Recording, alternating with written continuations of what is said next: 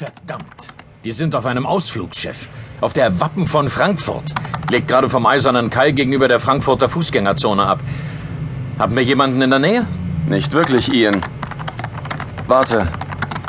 Sind außer dem Psychiater Ned Mickler und unserem Berliner Studentenfreund Georg Brandt T-Rex noch andere Zielpersonen an Bord? Ein größeres konspiratives Treffen? Negativ. Jedenfalls haben die Scanner der Überwachungskameras nichts angezeigt.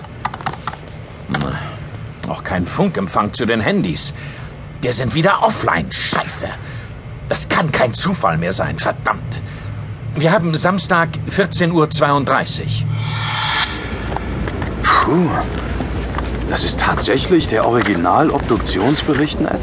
Von Marilyn Monroe? Also, hat sie sich nicht selbst vergiftet? Ganz sicher nicht, T-Rex. Dann hätte man Tablettenreste im Magen finden müssen. Man fand aber nur eine sehr hohe Konzentration eines Barbiturats, also des Schlafmittels Nembutal in ihrem Körper.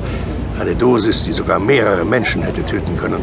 Sie selbst hätte sich diese Dosis nicht alleine verabreichen können. Sie wäre schon vorher gestorben. Also wirklich, ein Klistier, ein Einlauf in den Darm. Äh, perfide Art, jemanden umzubringen. Und äh, wo liegt jetzt die Parallele zu Rosemarie Nitribit, von der du gesprochen hast?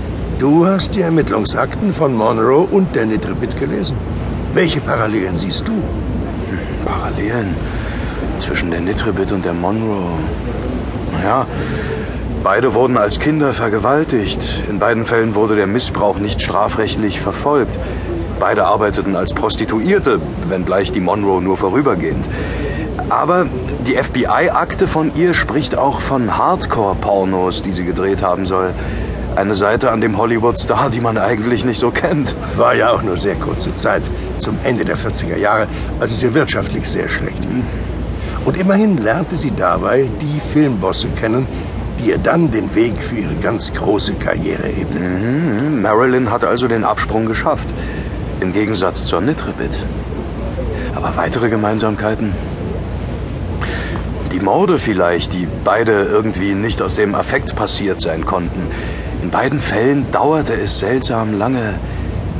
Moment, beide waren falsche Blondinen, von denen man sagt, dass sie deutlich intelligenter waren, als die Welt es gemeinhin glaubt.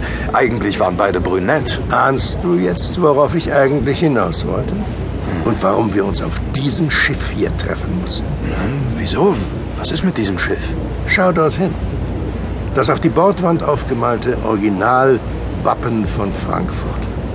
Silberner Reichsadler auf rotem Grund mit ausgebreiteten Schwingen, die je sieben silberweiße Federn zeigen. Dazu eine blaue Zunge und blaue Krallen. Weiß, silberweiß, rot, blau. Hm, ganz schön schräg. Aber worauf willst du hinaus? Kipp mal in Gedanken das Wappen um 90 Grad nach rechts, also nach Osten. Was siehst du? Äh, was meinst du? Was? Das ist ja. Oh Mann! Die oberen Kanten der Flügel beschreiben einen Halbmond. Einen weißen Halbmond auf rotem Grund. Der Orient. Der Künstler, der das Wappen entworfen hat, stammt aus Kurland, aus Deutschordenland. Und es ist auch jener, der den Figurenfries hier am Gebäude der Frankfurter Börse entworfen hat. Die Figuren, die dir so aufgefallen sind. Die Tierkreiszeichen. Erkenne die Zeichen, mein lieber T-Rex. Die Zeichen? Man spielt dir erst das Pornofoto der Nitribit zu. Und du enthüllst, was damals wirklich geschah. Und jetzt findest du dieses Künstlerfoto von Marilyn Monroe im Hotelzimmer deiner bezauberten Freundin Tatjana Jung. Ein Foto der Marilyn, das die Agentur Barron aufgenommen hat. Weswegen du mich ja auch um die Monroe-Akte batest. Äh, das Foto war gar nicht von dir? Das versuche ich dir ja die ganze Zeit zu sagen. Es soll wohl eine Warnung sein. Ich glaube, ich weiß, was du meinst. Die Spinner fahren ja auf dieses Zeug ab. Frankfurt. Wir sind in Frankfurt. Das Wappen von Frankfurt. Der Adler im Wappen von Frankfurt. Der Adler, der den fruchtbaren Halbmond auf rotem Samt abbildet. Dieser St. Clair erzählte mir bei meinem Besuch auf seinem Schloss von der verborgenen Symbolik der Tarotkarten. Auf der Karte, die die Welt bedeutet, steht genau